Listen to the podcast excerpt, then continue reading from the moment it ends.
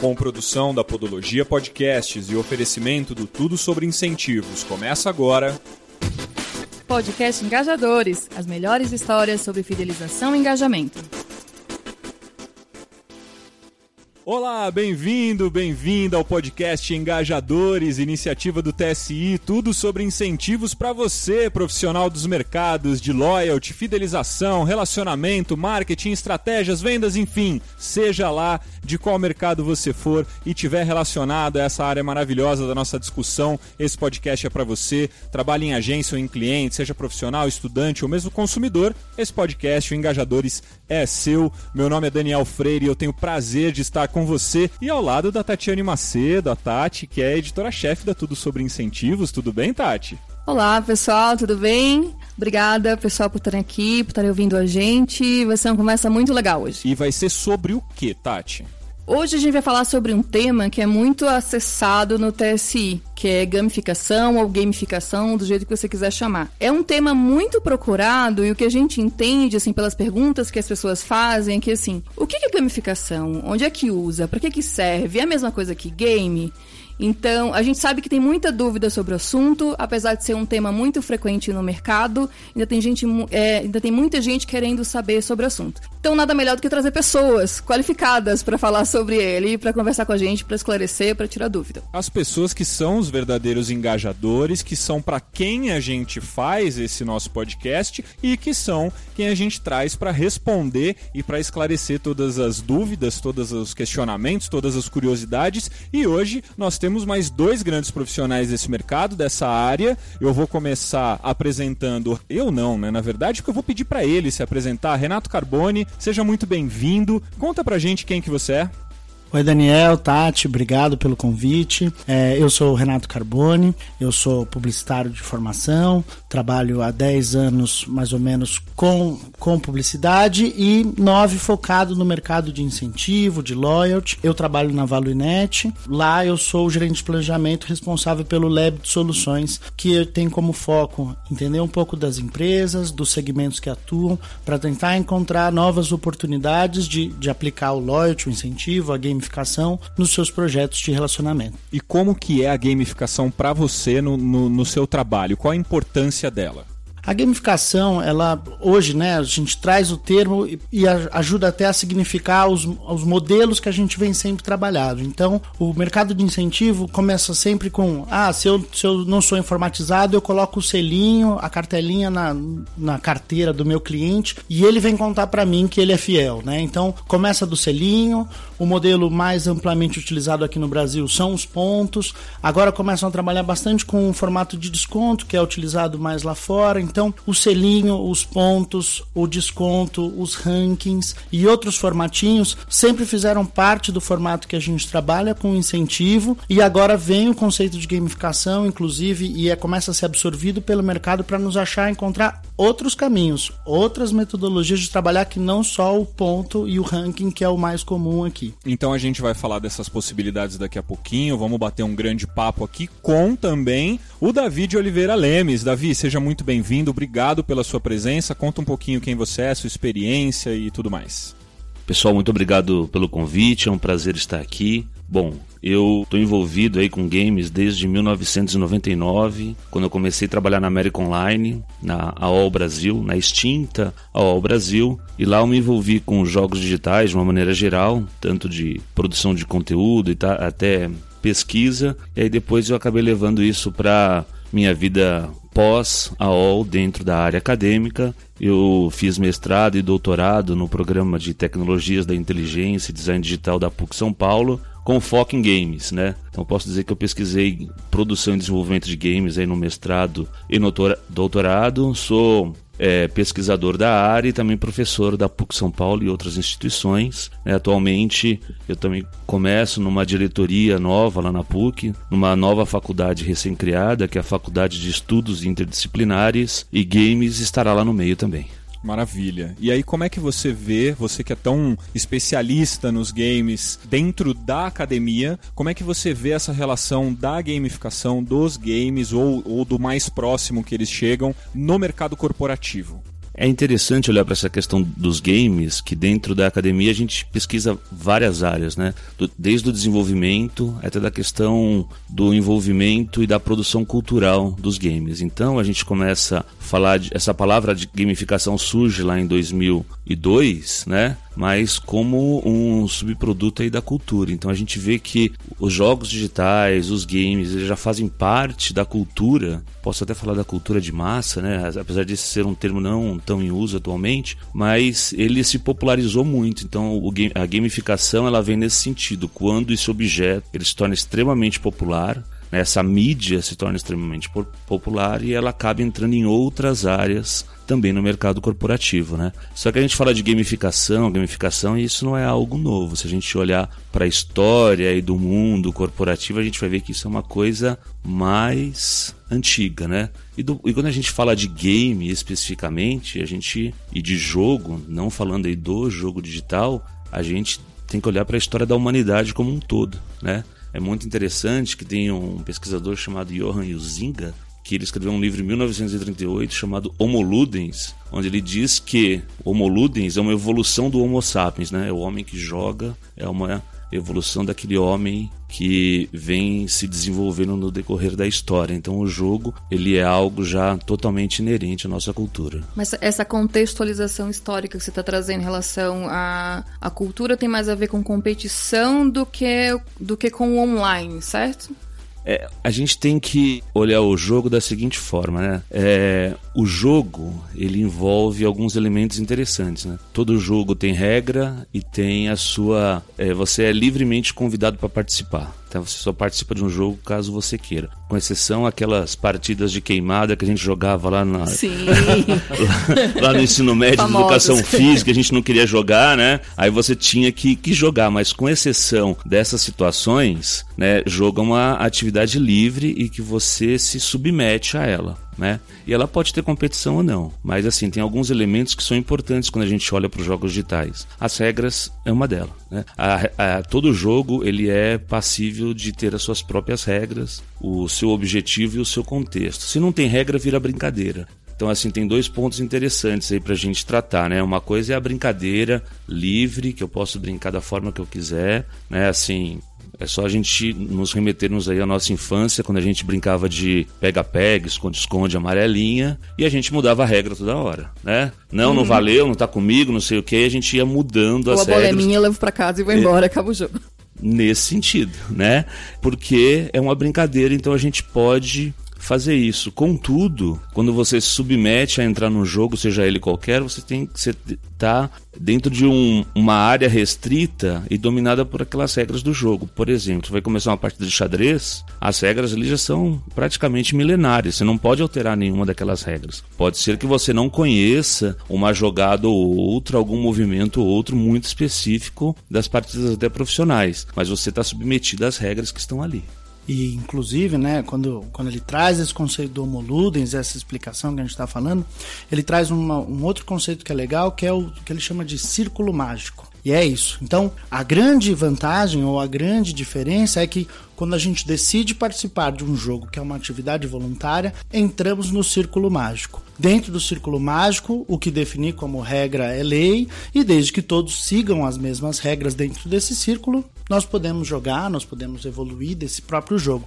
Então esse efeito do círculo mágico, esse efeito de criar uma dar, um, dar até um novo contexto para uma ação que precisa ser realizada, é o grande benefício que a gente tenta trazer e reproduzir para as iniciativas que queremos que sejam gamificadas. E trazendo isso para a interação, que no fim das contas é a interação que vai interessar para as pessoas é, no sentido de, de engajá-las a participar, essa, esse fato das pessoas estarem dispostas às mesmas regras, faz com que elas respeitem, faz com que elas interagem mais, ou tem muito mais coisa envolvida na história? Eu acho que não só que respeitem, né? Porque uma característica do jogo também é você tentar já um jeito de burlar o jogo, né? Caso você Sim. queira ganhar, você queira trazer mais vantagens para você.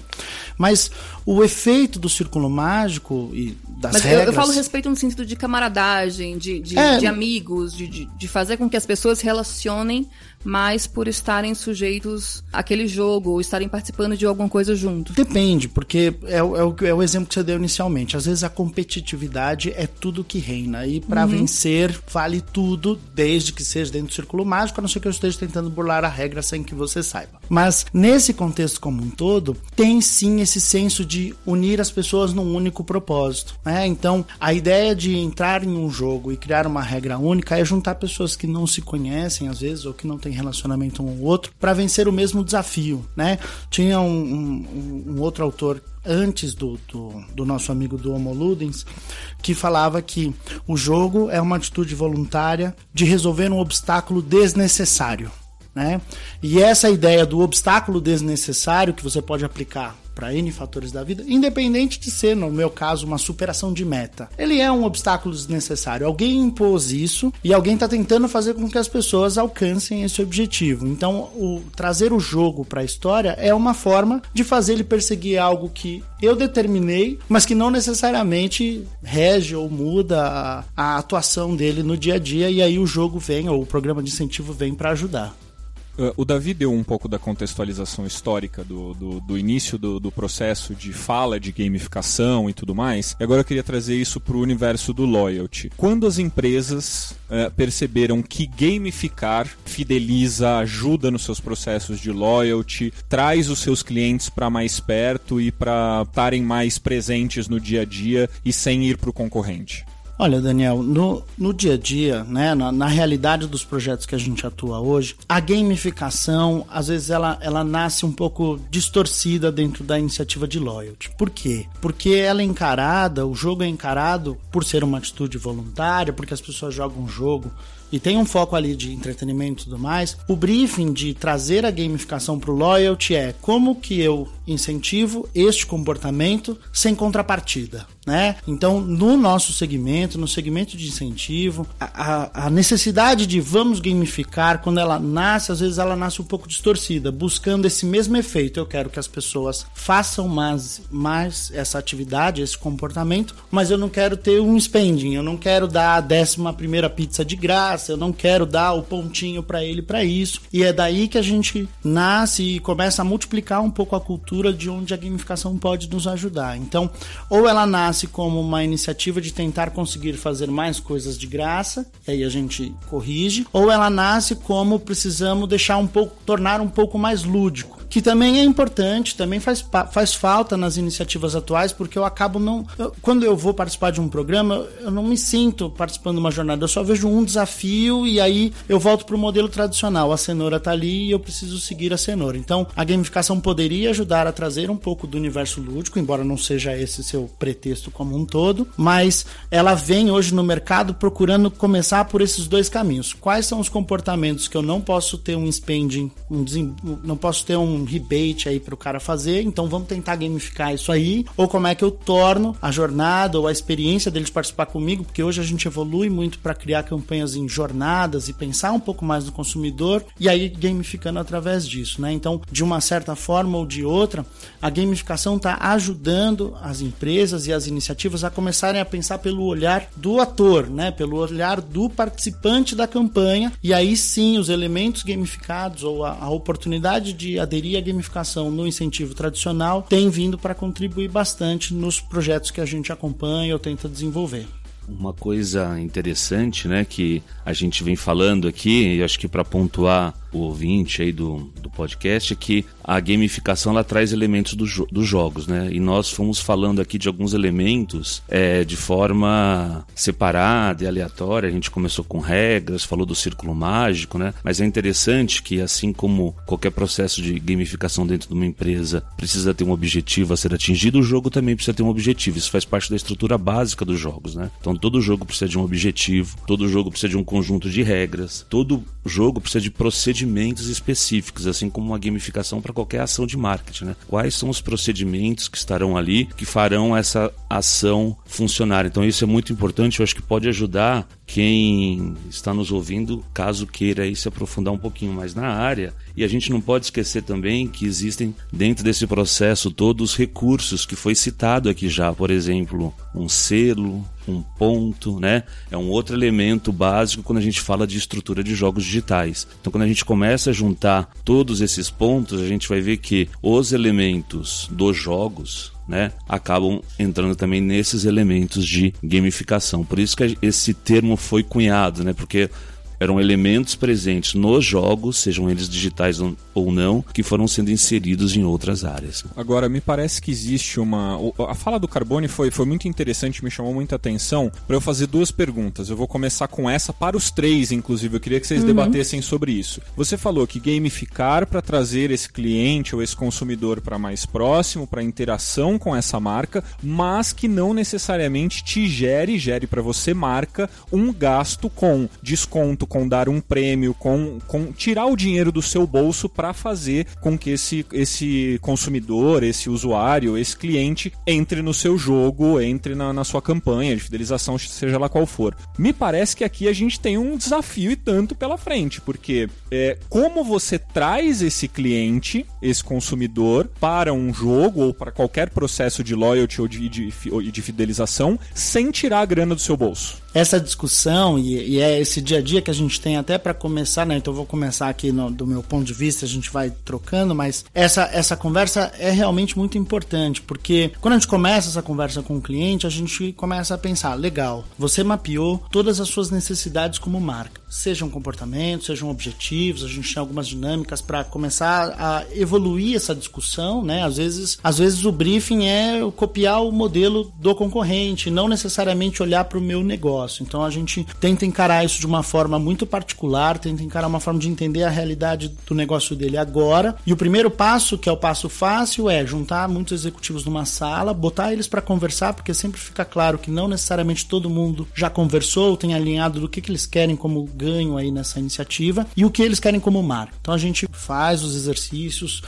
no brainstorm acaba surgindo coisa até demais para ajudar a começar a fazer as escolhas de por onde começamos, mas aí a gente introduz o segundo lado, que é ir fazer a sondagem e fazer as entrevistas para entender o que, que as pessoas também, ou as pessoas às quais eles querem influenciar, não importa se é o consumidor final, não importa se é na cadeia, o que, que essas pessoas trazem como angústia também para o dia a dia deles. E aí a gente separa. Então, quais dos objetivos ou dos comportamentos são relevantes para as duas metades? Se é relevante para o participante, se é relevante para o cliente, existe uma forma da gente engajar eles nessa mesma métrica, excelente. Aqui a gente tem, aqui a gente tem um cenário para trabalhar porque é uma ação, normalmente é uma ação que eles já fazem, falta um canal formal ou falta uma forma mais interessante de instigá-los à ação, porque é algo que eles gostam de fazer. Por exemplo, sei lá, dar um feedback de utilização, dar, um, dar a sua opinião. É algo que eles já gostariam de ter um canal formal para isso, às vezes não tem tanta clareza, então você aporta, a empresa quer saber o que eles estão achando do produto e a pessoa quer ter uma abertura segura para falar tudo o que pensa e melhorar porque ela gosta de se relacionar com essa marca. Esse tem necessidades em comum. Quando não há a necessidade em comum, aí a gente entra nos, nas discussões sobre a motivação dele, né? Então, se ele não o faz e não faz porque ele não vê valor nisso ou ele não enxerga que isso é relevante para ele propriamente dito, a gente vai tentar entender essa ação que a gente quer fazer, em qual grauzinho da motivação ele tá. É algo que vai ajudar ele numa necessidade básica, um deslocamento, às vezes numa, numa questão de uma melhor remuneração, porque ele está entregando mais, pô, legal. Então isso aqui ele fará porque vai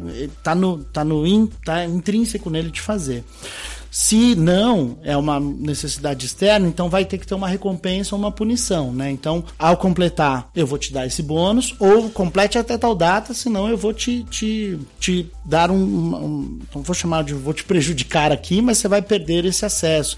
E é um pouco o que o Davi está falando de quais gatilhos eu vou utilizar para atiçar essa motivação. Teria o terceiro fator, que seria o que a gente chama lá, aí sim a motivação intrínseca de verdade, que é o prazer em fazer, ou prazer em demonstrar habilidade, assim por diante. E, esse seria o cenário ideal, né? Beleza, não, não tem um canal hoje, ele não enxerga que isso hoje é uma carência, uma necessidade dele, mas é uma coisa que ele faz com muito prazer. Então, se eu criar o canal e estimular ele, ó, oh, nós como marca queremos que você demonstre sua habilidade, puta, você gosta de, de tocar música, você gosta de dar aulas, e eu crio um canal onde você vai fazer, aí você começa a encontrar esses lugares onde as pessoas encontram a oportunidade de se relacionar com a marca fazendo o que gostam. E aí sim a gente consegue dire direcionar bastante para gamificação, para o desafio, mas se não há se não há nenhum elemento da, das pessoas ou dos grupos de pessoas que a gente quer fazer, nós precisamos começar ou criar o estímulo pela primeira vez usando o gatilho normal, que normalmente é oferecer uma recompensa, cria-se o hábito e aí então evolui-se para um formato de, de gamificação, porque nós não sabemos se as pessoas querem ou não performar isso e simplesmente jogar a iniciativa sem o estímulo, a gente não sabe nem que resultado a gente está lendo ali, porque a gente não investigou corretamente as pessoas, não entendeu corretamente o público. Então, essa evolução de olhar para as pessoas e para o que elas gostam, pensam, às vezes separando elas em grupos, é um grande ponto de partida aí para a gente começar a fazer essas soluções híbridas aí, meio gamificada, meio com incentivo tradicional, para mobilizar. Eu tô vendo o Davi concordar é. com o Carbone aqui Sim, com, tudo. Né, com, é. com um sorriso. É que interessante que o, o, o, Carbone trouxe elementos, né? De novo, acho que eu quero fazer esse papel aqui de listar esses elementos, né? Que pode acho que ser muito interessante para quem está nos ouvindo, que é o seguinte: uma das primeiras palavras que ele usou e que a gente usa muito quando fala de gamificação, teoricamente, na academia, até na sua aplicação prática e também de games, é o engajamento. Você precisa encontrar uma maneira de engajar aí o seu cliente em torno do seu projeto. Então, acho que o Carbone falou isso em alguns momentos: engajamento é uma das técnicas chave. Né? Eu acho que o nosso podcast chama engajadores, inclusive porque o engajamento ele, ele permeia todo o loyalty, inclusive, obviamente, a gamificação. Desculpa te interromper. Não, super tranquilo, porque ele falou uma outra, um outro ponto super importante quando a gente fala de jogos, de games também, sobretudo de gamificação, que é a recompensa. Eu vou participar disso e o que, que eu ganho em troca? Pode ser, num, de repente, não é algo físico, pode ser um selinho no aplicativo, né? Pode ser algo que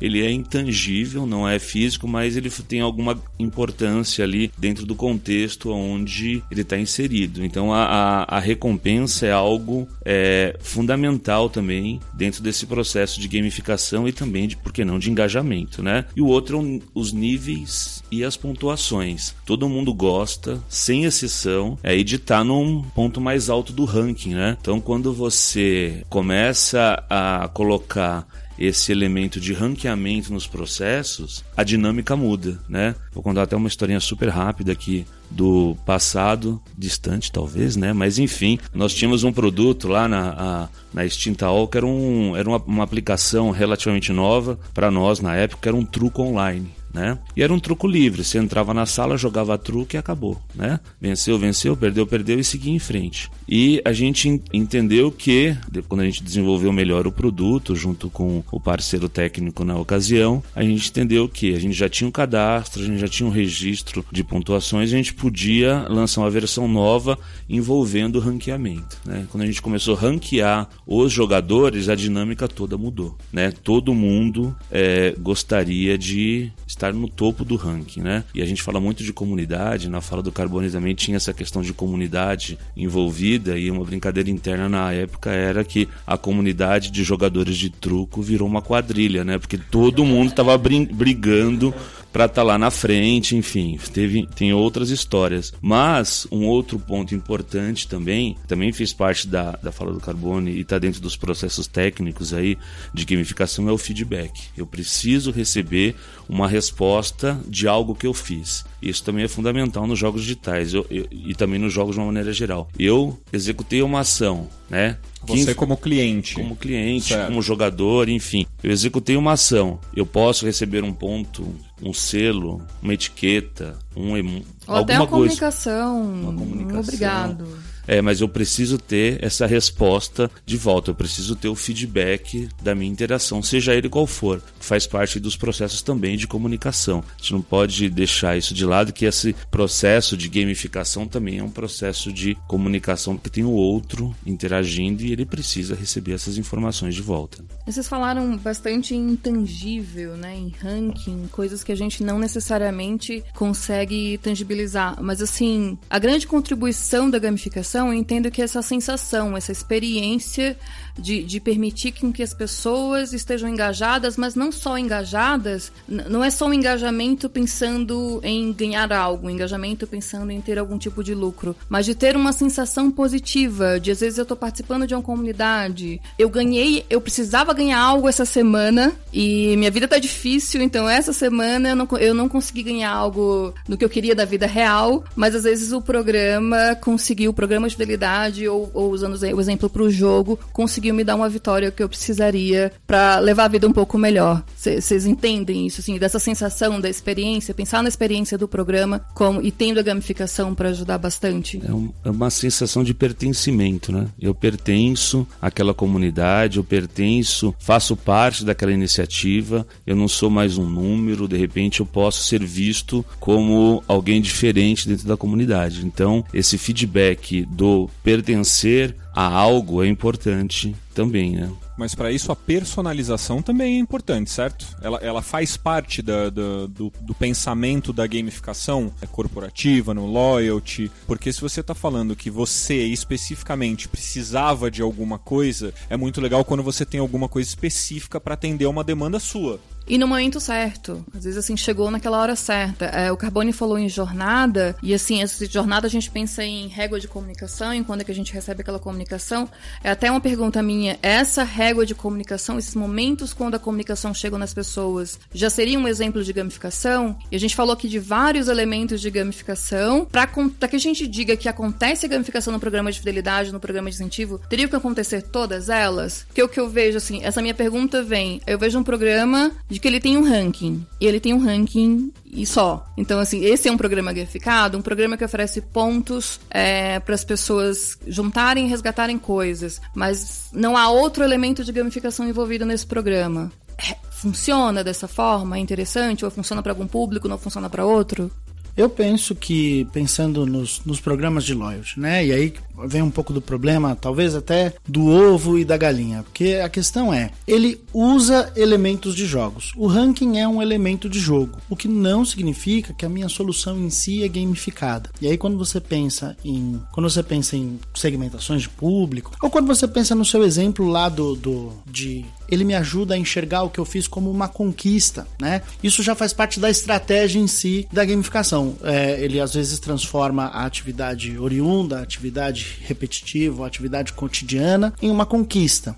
E aí você vai ter N exemplos. O, o aplicativo de corrida que te que celebra com você quando você faz o que você já ia fazer, mas eu não posso perder meu, meus dias de correr. E quando eu faço os 5 km que eu já ia fazer, ele vibra comigo, ele celebra comigo, ele compartilha com os meus amigos no pertencimento e tudo mais. Mas o exemplo do aplicativo de corrida, ou vários outros, tem essa questão.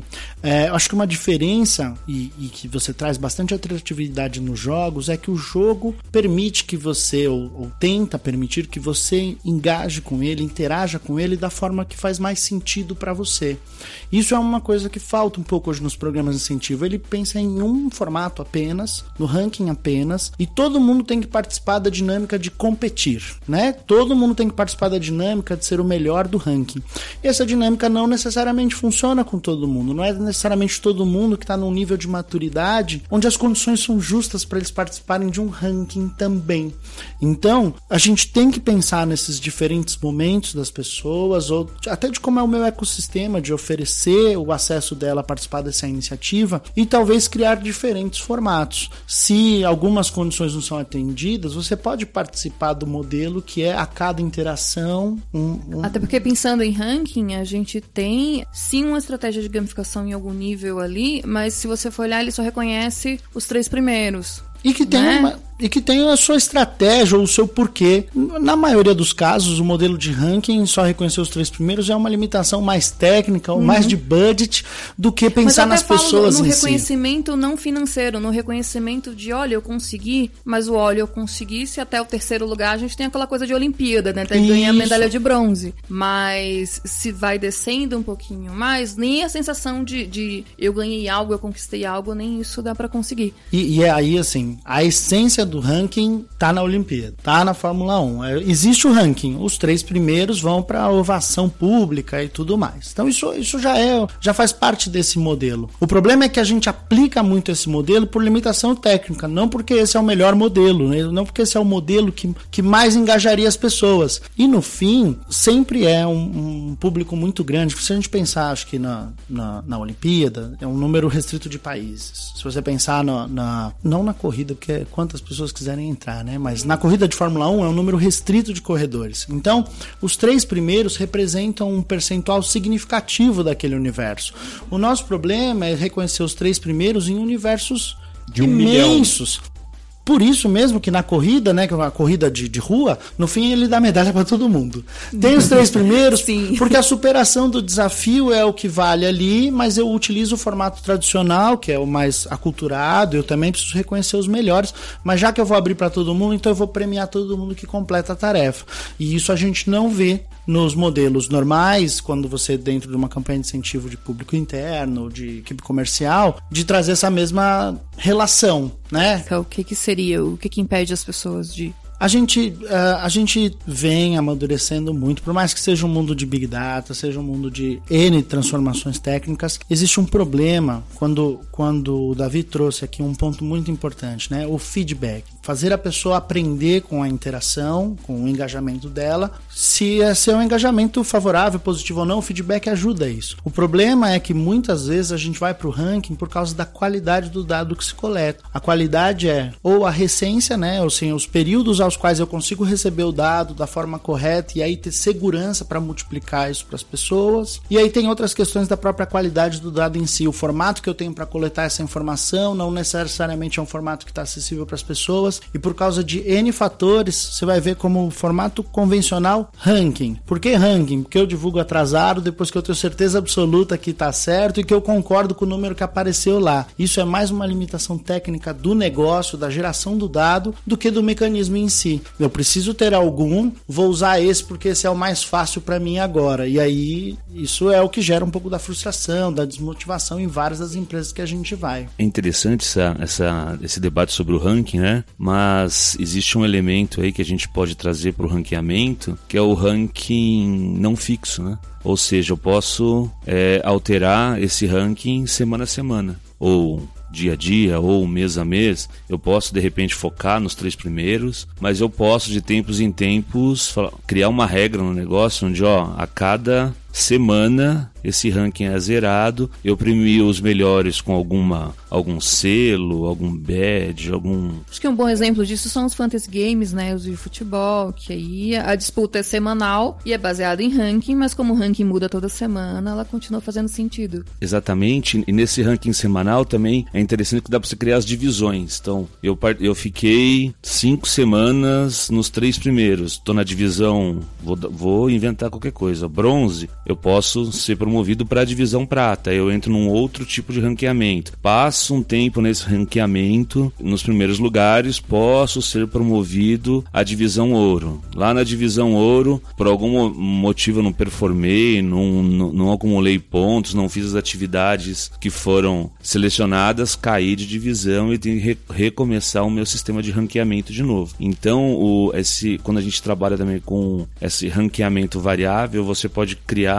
outros elementos, mesmo que você foque só nos três primeiros. E com isso, a gente pode trazer um outro elemento dos jogos, que também já foi falado aqui, que são os desafios. Né? Eu posso ter desafios constantes e diferentes durante determinados períodos que vão ajudando no acúmulo de pontos, no acúmulo de tarefas, que vão contribuir para esse, para esse ranqueamento. Davi, você, você falou que começou a, a estudar esse universo do- dos jogos, do- dos games, da gamificação, é, no final dos anos 90. É, é, assim, trabalhar profissionalmente, Profissionalmente é, com isso. no estudar academicamente foi é no comecinho dos 2000 ali ne- nessa época Digamos que você pegou uma transição interessante aí da digitalização, de, de, um- de uma. do- o Carbone estava falando dos dados, né? De uma, de uma coleta de dados que hoje é monumental, é um negócio absurdo. É, os games, a gamificação, e até pensando nesses games, na- na- no processo de gamificação do mercado corporativo, tem se reinventado, tem se modificado muito ou ainda está num processo antigo é, que, que não usava tantos dados? Como é que você visualiza isso hoje? tem, tem se modificado sim. O vou citar outra fala do Carbone que ele falou da, da cenoura na frente né? Você dá a cenourinha ali para alguém buscar essa cenoura. Tem determinadas empresas de, de jogos online que elas são extremamente eficientes disso né, nisso né? Jogos de lógica jogos jogos de batalha, tô falando de jogos para mobile até, né, para celular, que constantemente em função dos dados que você produz, ele te dá um desafio diferente e te provoca de uma outra forma. Vou citar um exemplo sem citar marca, né? Você está lá numa fase de um jogo que você tem que juntar as frutinhas. Você joga num dia não consegue, joga no outro não consegue, joga no quinto dia você não consegue e a empresa está lá te vendendo, ó, compra esse bônus aqui que você vai conseguir passar e você não quer gastar dinheiro e deixa de lado. Você fica uns dois, três dias sem jogar, você recebe um alerta no seu celular e você vai jogar e passa a fase. Você tem aquela sensação de recompensa, assim, nossa, agora eu consegui, e continua jogando por mais um tempo. Ele só conseguiu, é, essa empresa só conseguiu mapear o seu comportamento em função dos dados que foram citados. Ela, ela mapeou é, o seu comportamento. Olha, ele tentou seis vezes, não conseguiu, a gente tentou vender não comprou, ele desistiu, a gente manda um alerta e na próxima vez que ele for jogar, ele passa a fase e tem aquela sensação de recompensa, vamos deixar ele jogar mais 10 fases e tentar vender de novo o pacote lá de R$ 3,90. Então, o, o, Big Data tem empresas que assim são muito experientes nesse sentido, algumas empresas específicas que elas juntam uma comunidade gigantesca de jogadores e elas trabalham com esses dados constantemente. É só você parar para pensar, ah, aquele jogo do alinhamento de frutinhas que eu jogava lá atrás. Se eu vou e eu parei na fase, sei lá, 150 se você instalar agora lá, se você for tentar jogar, pode ser que você vença essa fase, né? Que ele vai tentar te barrar lá na frente, né? Com outros elementos oriundos dos dados que você produziu. Então, Hoje, a produção de dados ela pauta também os elementos de, de, jogabilidade dos grandes produtos. No passado, os jogos eram mais. Eles eram fechados dentro de uma mídia. Né? O, o, o que eu produzia era um dado de de tempo de jogo praticamente, né?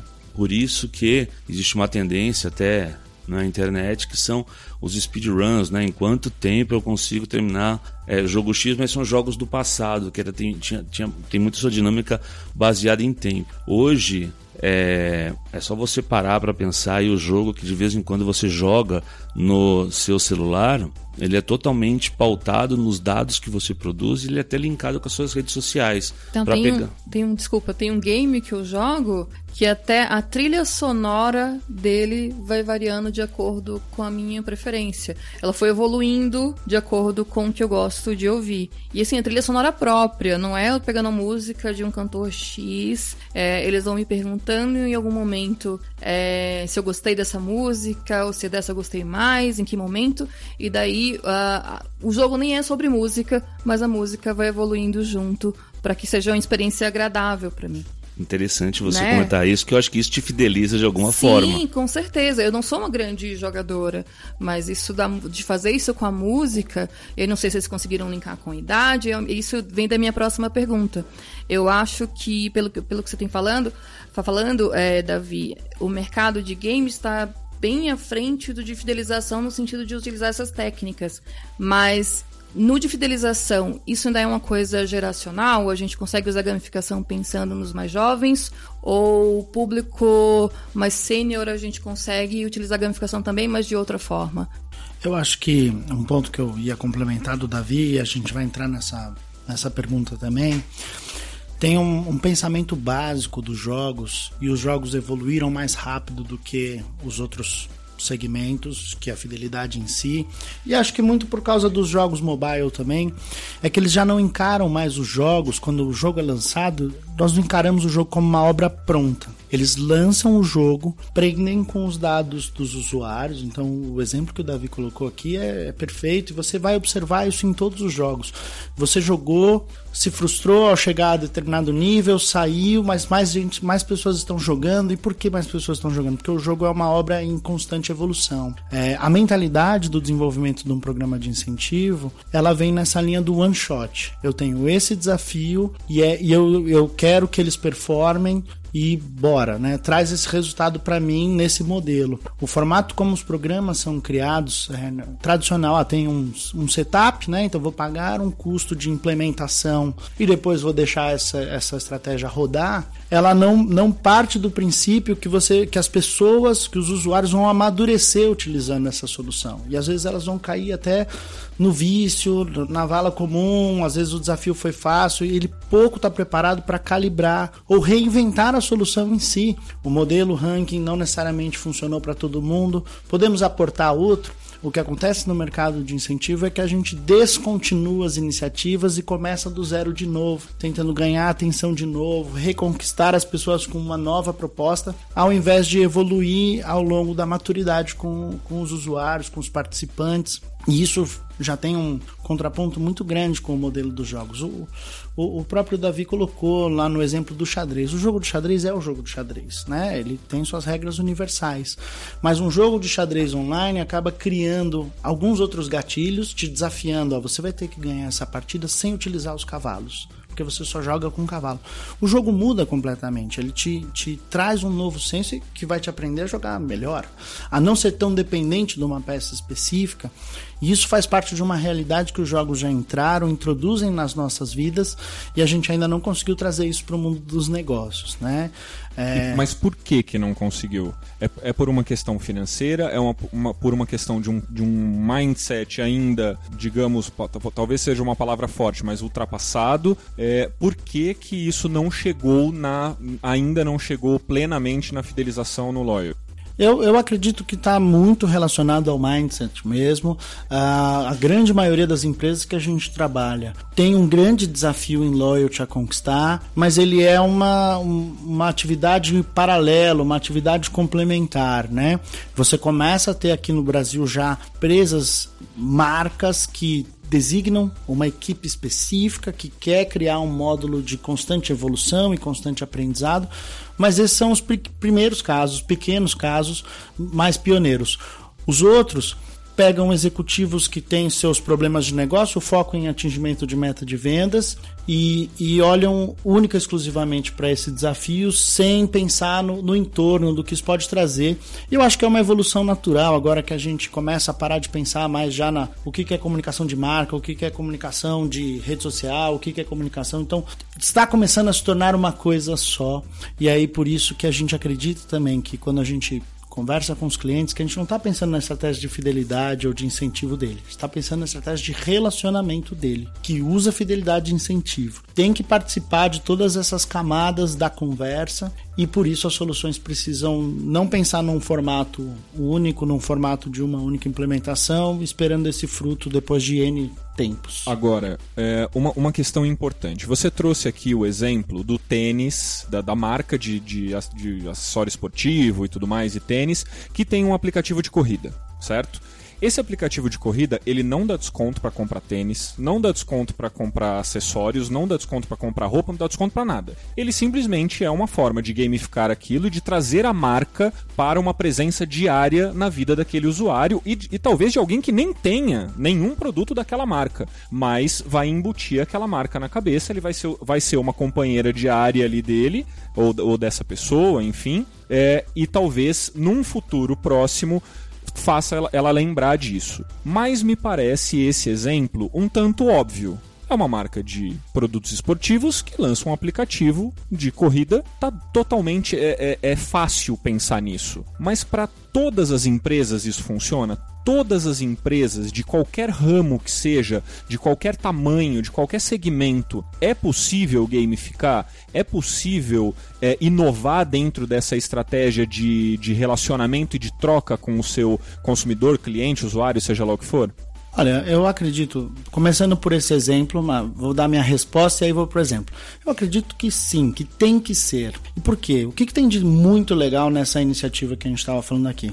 Ele pensou nas pessoas com quem ele queria se relacionar e no que era importante para elas. Como eu posso ter uma oferta de valor de melhorar coisas que são importantes para ela? É esse o princípio, né? Como que eu, e a partir desse mundo, né? Então a gente pegou um hábito que a gente já tinha, ou as pessoas que já tinham, outras que começaram a ter de correr, e começamos a dar um, um ecossistema de informações legais para ele, para ele começar a saber, nossa, esse dia eu fui, eu performei menos do que no outro dia. Então ele já cria um hábito natural de ajudar o cara a entender onde ele performa melhor. É porque estava mais frio naquele dia, é porque você estava correndo junto com um amigo naquele dia.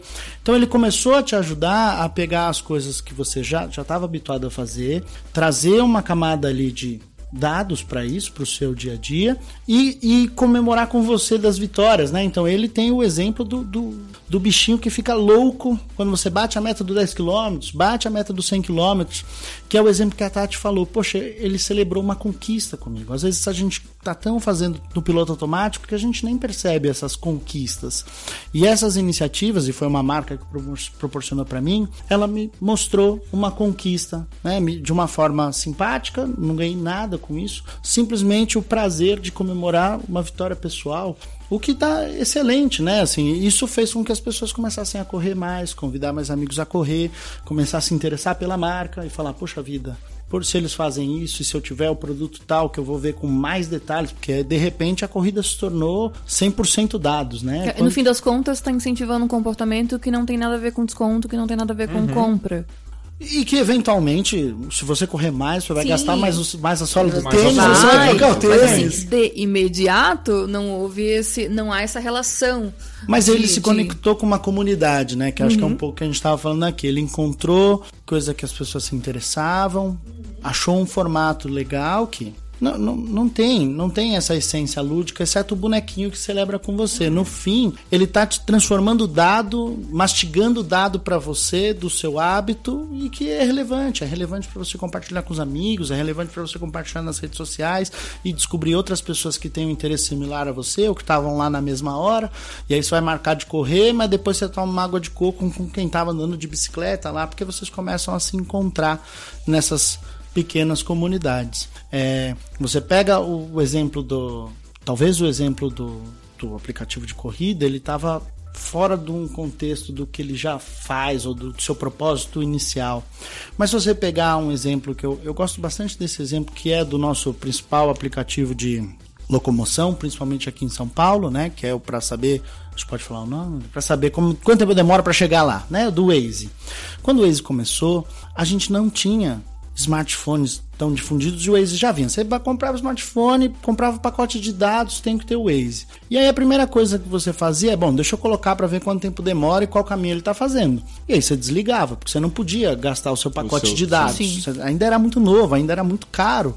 E aí ele criou o bonequinho com o chapeuzinho de rei. E para você ganhar o chapeuzinho de rei, você tinha que ser os 10%, né, os 10% mais ativos ou acumulava mais quilômetros, e para isso a única coisa que você precisava fazer é manter ele ligado a corrida inteira, né, o período todo. E aí ele foi criando outras ferramentas como essa, porque ele queria que você tivesse com o Waze ligado o tempo inteiro. Todos esses aplicativos, essas iniciativas, elas focam em o tempo logado que você tem lá, né, a grande maioria. Mas esses estímulos conseguiram barrar uh vencer a barreira tecnológica, que era as pessoas não têm poucos dados, as pessoas não, têm o melhor, não tinham o melhor smartphone no momento.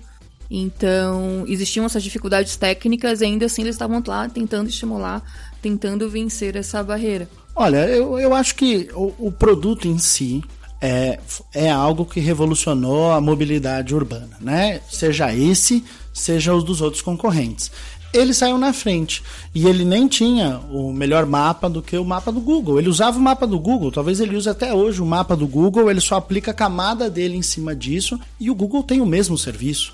Por que, que eu vou usar esse em detrimento ao do Google, sendo que a, a grande maioria dos aplicativos no Brasil são Androids e já vem com o Google instalado, né? o mapa do Google instalado mas o dele é lúdico, o dele é fã, o dele me permite interagir com amigos que estão na mesma rota. Então ele foi trazendo os elementos de gamificação, de sociabilidade, de comunidade e vários outros e se tornou o aplicativo número um de mobilidade, né? Acho que hoje todo mundo fala que eu, não, se você entrar num, num, Uber da vida, você fala não, moço, uso, uso do do Waze lá que eu e sei que são esse é pessoas é... de várias gerações, de vários. Então você tem você tem o gatilho sendo relevante em N iniciativas e são gatilhos é, gamificados como um todo. Até a própria forma como ele te exibe o mapa tem seus elementos de gamificação para ajudar você a gostar mais dessa solução em detrimento a outras. Davi, ah, desculpa, manda, manda ver, Tati. Só uma coisa que a gente está falando em geração, e ia perguntar para o Davi sobre isso. Como é que está o mercado de games, como é que está é,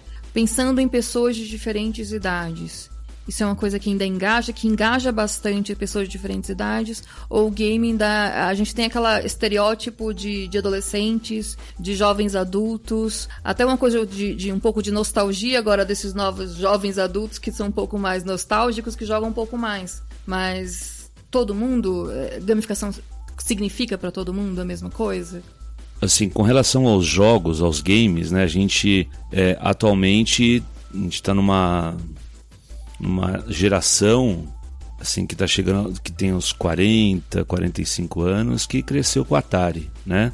E se essa pessoa gostava de jogos lá no final dos anos 70, começo dos 80 e cresceu com a evolução tecnológica, muito provavelmente ele deve ter um console atualizado na casa dele para jogar e muito provavelmente ele deve ter algum jogo específico no smartphone dele e ele deve ver com bastante naturalidade essas aplicações gamificadas que foram citadas até aqui, né? Talvez até ele veja com naturalidade participar dessas ações engajadoras gamificadas sem nenhum choque de geração e sem dificuldades no manuseio, no entendimento do objeto que ele tem ali na frente. Contudo, se a gente começa a avançar para uma para idades maiores assim, pode ser que nós tenhamos algumas dificuldades em função da inserção tecnológica. Contudo, né, as gerações que antecedem, né, né os jovens, os adolescentes, o, na faixa dos 20, 30, eu acho que o jogo já faz parte da, da linguagem que, tá, que essa pessoa está acostumada. Essa pessoa está acostumada a ler livro físico, a ler livro digital, a interagir com o jogo no computador, no console e no smartphone. Então, o jogo, nesse caso, ele vira uma, uma linguagem, né? E sendo uma linguagem específica, grande parte das gerações aí até vou chamar de geração Atari aí, que deve estar por volta dos seus 45, 46 anos, né? Que vão negar até a morte, né? Que, que, que são a geração Atari. Vão, vão. Eu não nego, mas... né? É, sim, cresci também lá com Atari, então faz parte, é super natural essas interações, né? Porque assim como... É, essa, essas gerações teve o contato com o texto, com a imagem, com a imagem em movimento, com o audiovisual, na evolução da linguagem, o game é um audiovisual interativo baseado em todas essas regras que a gente comentou aqui, né? Então faz ela não vê grande dificuldade na, na interação, né? É, então a gente não, não precisa setorizar assim, ah, é só o adolescente, porque eu acho que tem um espectro maior de uso, né? No público um pouco mais velho, Carbone. É, não é a geração Atari, mas ainda assim a estratégia de gamificação funcionaria para essas pessoas? Ele não vai reconhecer de imediato que essa é a linguagem de games. Eu entendo que sim, porque quando você começa a estudar sobre a gamificação, você vai achar algumas variâncias do conceito. Variâncias é uma palavra. Acho que é. Variâncias do conceito, variações do conceito. É, o que eles procuram uh, quando a gente pensa em vamos aplicar a gamificação nesse projeto, nessa iniciativa e tudo mais, é pensar o design focado na motivação humana. É isso que a gente está procurando. Perfeito. Então a gente está procurando com quem a gente vai falar e como é que a gente melhora os elementos de design para que essa pessoa interaja melhor, engaje mais. E aí nós estudamos sobre o game, nós usamos os recursos do game para ajudar as pessoas a interagir mais, porque ele auxilia no, no entretenimento, no, no prendê-la na atenção ou no motivá-la à ação. Até, por, até porque, desculpa te interromper, uma coisa que para mim tem ficado clara na nossa discussão, e eu acho que esse é o grande objetivo, não sou especialista na área, é, mas tem ficado muito claro isso para mim, é que gamificar não significa oferecer um jogo para a pessoa. Significa oferecer elementos de jogos que promovam interações entre uma marca, num caso corporativo, e o seu cliente, consumidor, usuário. É, então essa pessoa não necessariamente precisa saber que ela está jogando, ela precisa utilizar elementos de jogos dentro dessa interação, correto? Correto. Por exemplo, né? Tem uma plataforma de cursos online brasileira que ela usa assim de forma primorosa os elementos de gamificação. Né? Conforme você é, se matricula em um curso e começa a assistir esse curso, ou conclui o seu primeiro curso e começa a assistir aulas de outros cursos, você é automaticamente inserido num ranking global de usuários, né? que ele varia de acordo com o seu uso semanal. Então, quando você faz o login na plataforma, tem lá, ó, Davi, posição, sei lá, 15 mil de 150 mil, né? É um elemento gamificado, ele está me ranqueando e ele vai me posicionando à medida que eu vou estudando mais, né? Então eu não estou jogando, eu estou estudando. Mas aquele elemento ali fala assim, amanhã eu vou voltar amanhã aqui e vou, vou estudar mais mil. 15 minutos, né? Não, é ah, perfeito, mas né? o questionamento é, as pessoas que já estão acostumadas com a linguagem de game se engajam mais com gamificação do que as pessoas que não estão? Eu não enxergo dessa maneira, eu acho que pensando como, como o Daniel colocou, né? Então, é, e aí pensando nas variações do, do, da, do exemplo de gamificação, uma outra é a gamificação é a utilização dos elementos de jogos para resolver problemas. Tem a outra que é num contexto não game, mas vamos nessa para resolver Sim. problemas. E aí é o elemento do jogo. E, e, aí qual que é a graça do elemento do jogo? É uma regra clara, é um feedback, um objetivo, que foi o que o Davi colocou bem no comecinho. Então o que eu quero é deixar claro para a pessoa que eu estou provendo essa iniciativa que aqui existe uma regra, um objetivo e que você performando A ou B haverá um feedback. Então não há necessidade de caracterizar ou de entender que é um jogo, há necessidade de trazer esses elementos para a jornada do usuário. Tá? Carbone, deixa eu te fazer uma pergunta. A, a gente já está com uma hora de bate-papo aqui. Então a gente. Esse bate-papo é praticamente infinito porque ele é uma delícia, né? Mas a gente já vai começar a encaminhar para o nosso encerramento, até porque essa discussão ela continua. A gente vai dar dicas no final do, no, do nosso episódio para você continuar pesquisando sobre gamificação. Então fica ligado aí, mas eu queria fazer mais algumas perguntas aqui. É, é, Bem, agora uma, uma bem específica para você, Carbone, sobre o mercado de fidelização. É, tá? Ele é muito baseado em pontos ainda, certo?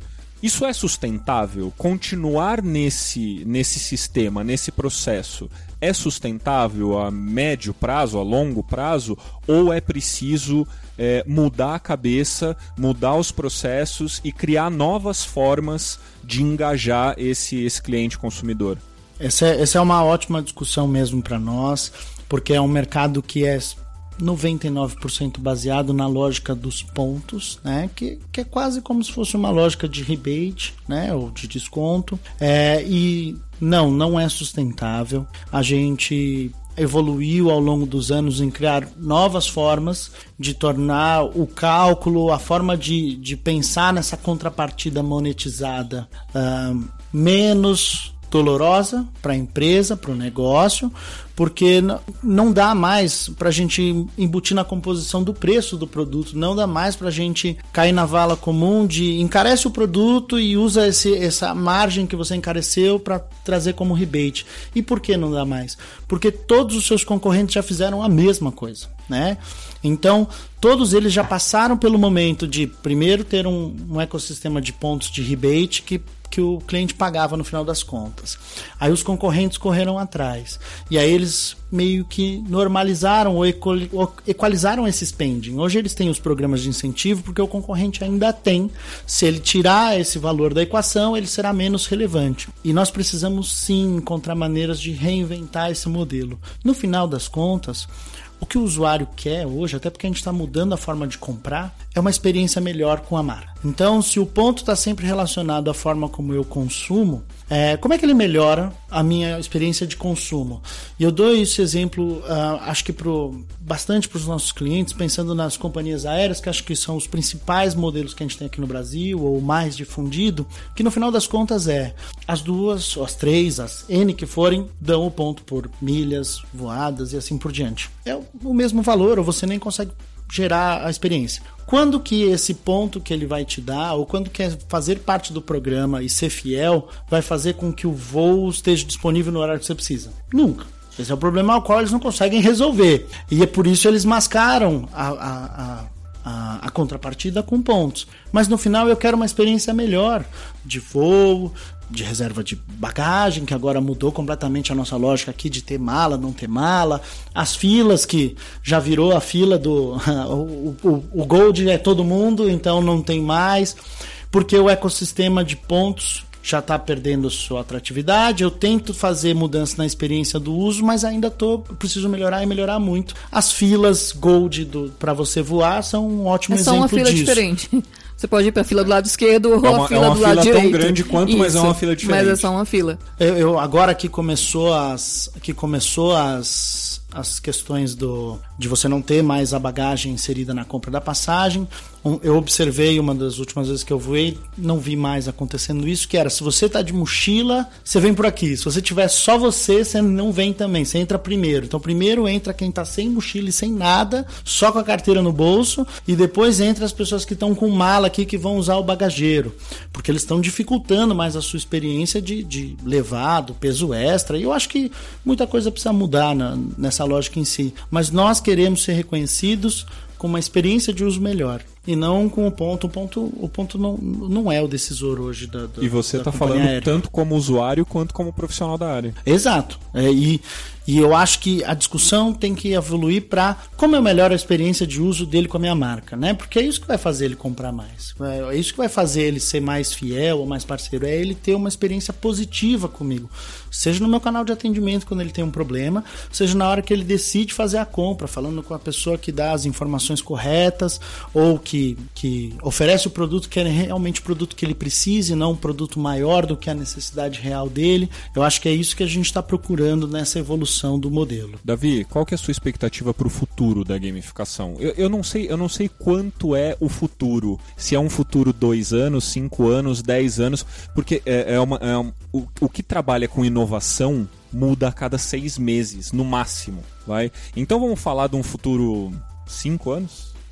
É, é assim, é diferente, é di- difícil dar um, dar um chute aqui, né? Mas a, a fala do Carbone me fez refletir aqui neste meio tempo que é interessante que eu acho que no momento que a gente conseguir juntar aí a experiência do usuário, a jornada do consumidor com a gamificação, a gente vai ter uma experiência aí alavancada e talvez até mais engajada, né? Não é a gamificação pela gamificação, mas a gamificação juntamente com aquela melhor experiência de uso e melhor jornada do usuário. Se a gente parar para pensar aqui, nós, todos nós aqui, temos a, a- aplicação bancária de preferência, a aplicação de estudos aí de preferência, o jogo que a gente prefere e esses é- essas, esses produtos que nós consumimos no nosso dia a dia tem um elemento muito interessante, ou seja, ele de uma excelente experiência de usuário juntamente com a jornada aí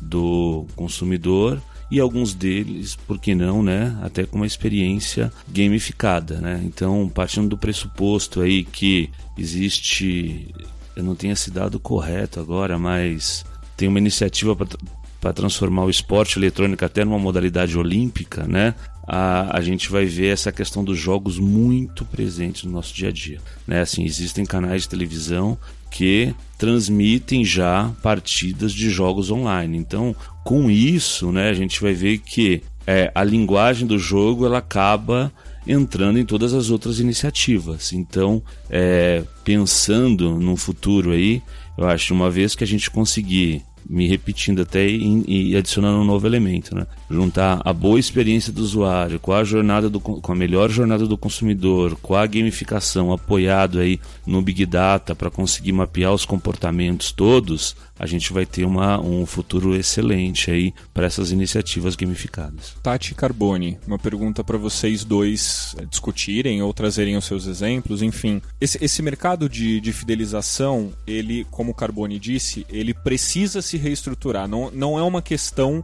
de querer ou não querer. Se você disse que é insustentável manter do jeito que está tá hoje, ele precisa de uma reestruturação. Como vocês veem esse horizonte? É, é, é uma pergunta difícil, porque a gente já falou aqui de personalização, a gente já falou que é, marcas diferentes de diferentes segmentos podem sim ter processos é, gamificáveis é, ou gamificados. É, então, trazer um, um, horizonte para todos é difícil. Mas eu queria que vocês trouxessem é, exemplos ou é, uma, alguma fala que me diga qual é o futuro no mercado corporativo, no mercado de loyalty, de fidelização? Existe algo que já está é, sendo trabalhado para substituir os modelos atuais? Vocês conseguem trazer algum exemplo desse? Acho que vamos precisar da discussão aqui para chegar num consenso, mas assim, o que a gente observa bastante?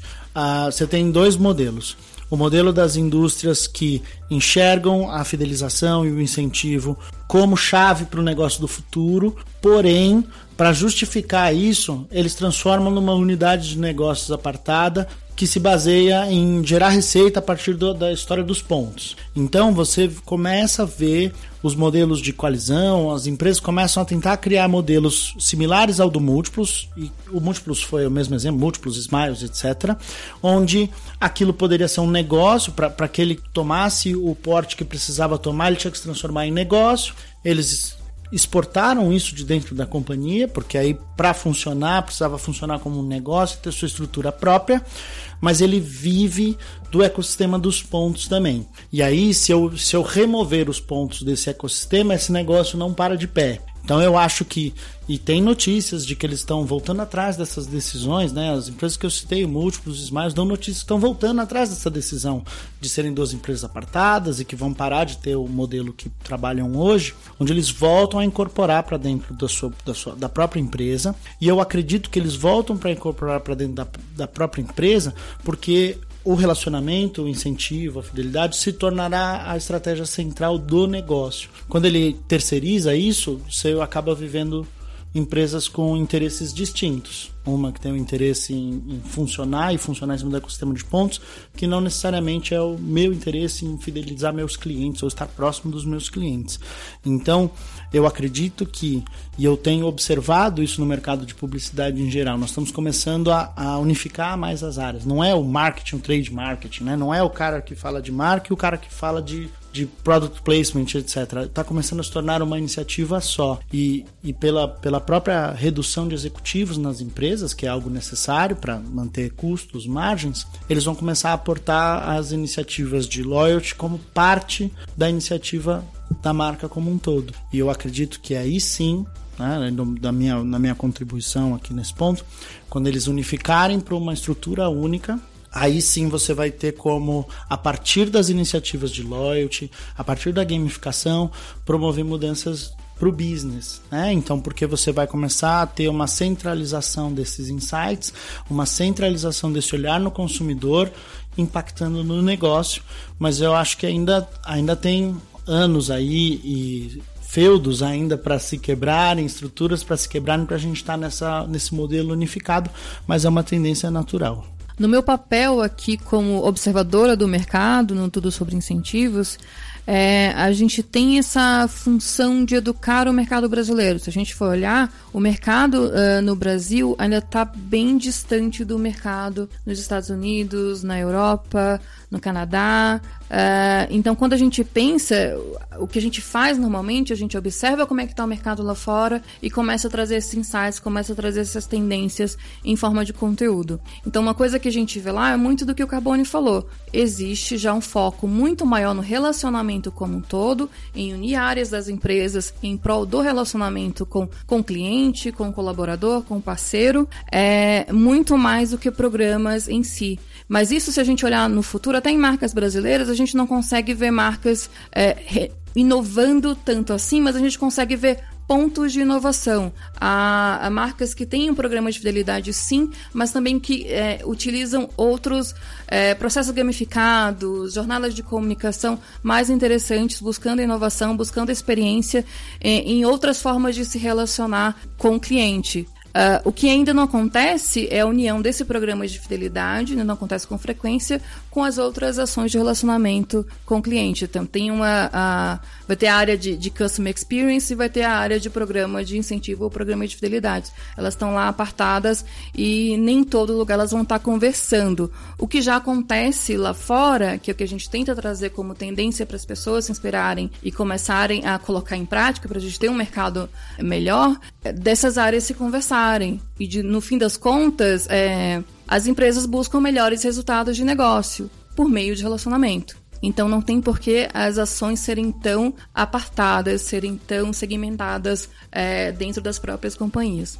Me parece que essa sua fala agora e até a resposta do Carbone, a resposta anterior do Davi, trazem muito da explicação do subtítulo desse nosso episódio. O título desse episódio é gamificação, obviamente, e o subtítulo é O que é, o que não é e o que deveria ser. Eu acho que as falas de vocês representam muito isso.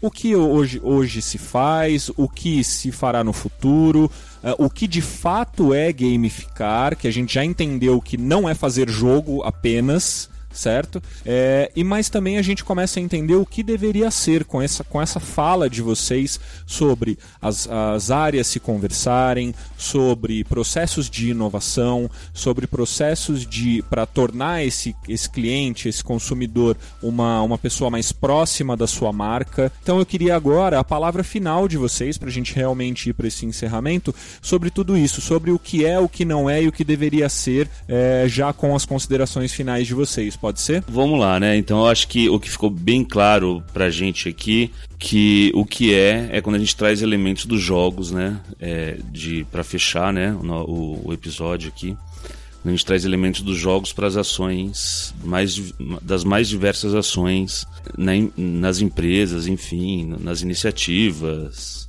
até de comunicação, né? Se a gente a gente não falou aqui, né? Mas tem alguns canais de televisão aí, ou um especificamente, que usa gamificação em tudo, né? Você compra um carnê, que paga, que sorteia, que vai, brinca de palavra cruzada. E há né? muitos, muitos anos. E há muitos e muitos anos, né? Assim, e, é e os modelos que estão começando a fazer mais sucesso nos canais, que estão se reinventando, sempre tem o um elemento ou da votação popular, ou dos desafios, das jornadas, né? dos rankings. Exatamente, né? Então acho que quando a gente traz esses elementos para as iniciativas é o que é a gamificação. O que não é é o que o Daniel já falou, não é desenvolver um jogo, né?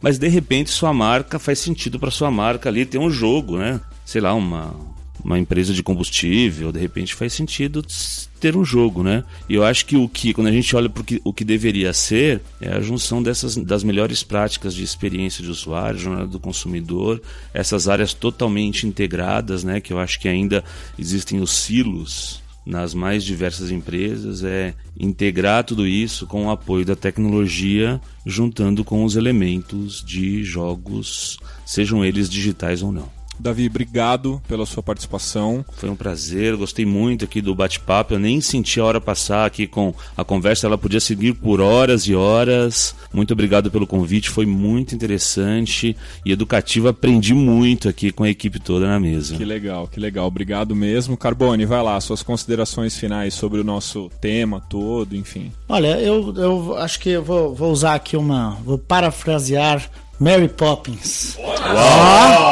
Ó, Não, mas é que eu acho que é muito legal do desafio de estudar a gamificação e tentar aplicar a gamificação e, e ao estudar outros, outras pessoas mais renomadas com seus livros escritos que fizeram essa, essa analogia, em toda atividade que precisa ser feita, precisa ter um elemento de diversão. Tá? Então, ali eles estão tentando trazer, ou nós estamos tentando trazer, um fator um pouco, o fator humano, o engajamento altruístico das pessoas em realizar atividades e em comportamentos. E eu encaro esse como nosso desafio aqui de trazer a gamificação para as jornadas de incentivo e loyalty como um pouco disso também, né? Um pouco como é que a gente traz o lado humano das pessoas nas atividades que a gente precisa que sejam performadas, independente de ter um viés financeiro ou não, né? Independente de ser a forma da marca chegar às pessoas, mas que bom, a forma que a marca está procurando em se aproximar das pessoas é uma forma divertida, leve, que faz sentido para a vida das pessoas. Então, é um desafio que é muito legal ter todo dia como esse desafio, tentar encontrar ou trazer as marcas para esse novo mundo. E eu acho que a gente ainda vai aprender muito, né? Como o Davi falou, hoje as discussões foram muito legais e fazem parte aí do, do, dos desafios, dos projetos que a gente tenta desenvolver. E eu acho que a gente ainda vai criar muitas coisas novas, diferentes, transformar um pouco a indústria e um pouco do, como você trouxe, do mindset, da cabeça fechada, dos só pontos. Pontos também vale, pontos também é o modelo da gamificação, mas ele precisa estar dentro de um contexto é, maior, melhor e mais eficiente. Eu quero te agradecer por ter quebrado, inclusive, essa, esse mito né, do, de, de só pontos.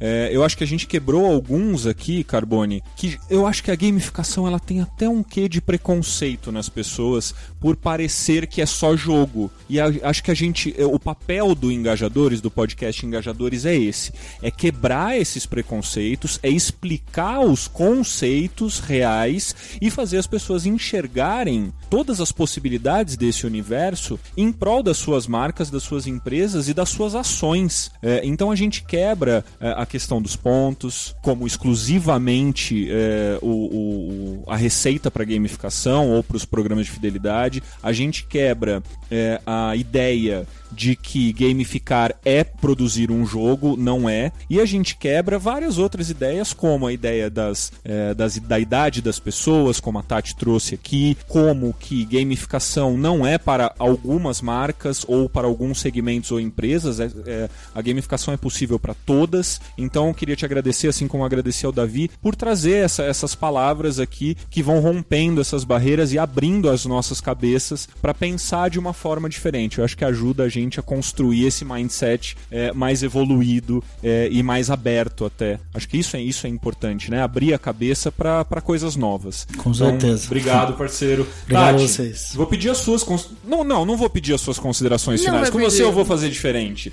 Nosso podcast é quinzenal, certo? E eu tenho certeza que as pessoas estão ansiosas para o próximo, para aprender mais, para consumir conteúdo, para descobrir coisas, mas o que, que elas fazem nesses 15 dias? Aonde elas vão aprender sobre gamificação? Aonde elas vão aprender mais sobre loyalty? A dica de hoje que eu peço para você é essa. Me dá um, um, uma dica aí para estudar nesses próximos 15 dias. Ah, uma coisa legal é que, assim, no fim das contas, é, gamificação tem a ver com motivação humana.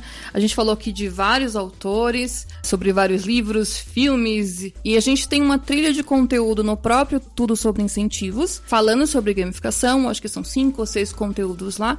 Então, vocês vão encontrar vídeos, é, palestras, indicação de livros. Então, tudo que você ouviu aqui e às vezes não anotou, quer saber mais sobre o assunto, você vai encontrar nessas trilhas de conteúdo sobre gamificação que não é um game, mas que a gente ainda deve, falando ainda um pouquinho, a gente pode usar os games para como inspiração. O mercado de games está bem avançado. Se você pensar é, nesse tipo de estratégia, comparando com o de fidelização, tem muita coisa para a gente aprender, até a forma como eles usam dados para uh, para motivar as pessoas. Então, games sim, não, gamificação não é um game, mas games sim é uma inspiração. Podemos encerrar? Podemos. Então tá bom, maravilha, gente. Então a cada 15 dias o Engajadores vai, vai invadir mesmo o seu Spotify, o Google, o Apple Podcasts ou qualquer que seja a sua plataforma, o seu agregador preferido. É, a gente vai estar tá aí trazendo podcast Engajadores para você, falando tudo sobre esse universo de loyalty. Então assina, seja lá qual for o seu, o seu, a sua escolha, é, assina para você ouvir imediatamente assim que a gente lançar um episódio novo. Entre os episódios, como a Tati falou, entra no tudo sobre incentivos.com.br. A Tati até me falou que pode colocar até tudo sobre incentivo, né, Tati? Vocês compraram os dois, os, os dois tudo. domínios, porque é para não ter erro. Então, tudo sobre incentivo ou tudo sobre incentivos.com.br. Também uma, uma, uma coisa legal é seguir TSI, o Tudo Sobre Incentivos, no Facebook. Vocês estão como Tudo Sobre Incentivos, certo? No Instagram é arroba TSI, underline Tudo Sobre Incentivos, certo? E tem o LinkedIn também, Tudo Sobre Incentivos. Lá tem... É, é conteúdo em todo lugar. Para quem gosta de, de, de, de todas as plataformas, está em todo lugar, certo? E o nosso podcast está lá também, sempre tem os nossos recadinhos lá, os episódios estão lá, dá para ouvir inclusive pelo site. Dá para mandar também pergunta para engajadores@tudosobreincentivos.com.br. A equipe da Tati, que é a editora-chefe da, da Tudo Sobre Incentivos, vai responder, vai fazer você é, se sentir abraçado pelo nosso podcast também e, quem sabe, eventualmente trazer a sua participação também para cá com as suas ideias, com os seus cases, com as suas sugestões. Então, manda aí para a gente se comunicar e fazer esse podcast ser contínuo e não você ficar ouvindo a gente só a cada 15 dias. É conteúdo para tempo inteiro. Então, eu quero agradecer a Tati Macedo, ao Renato Carboni, ao David Oliveira Lemes e principalmente, obviamente, a você que está nos ouvindo agora. Já temos uma hora e vinte e pouco de programa, então a gente encerra por aqui. Muito obrigado, abraços, beijos, até o próximo Engajadores. Tudo sobre incentivos apresentou. Engajadores as melhores histórias sobre fidelização e engajamento.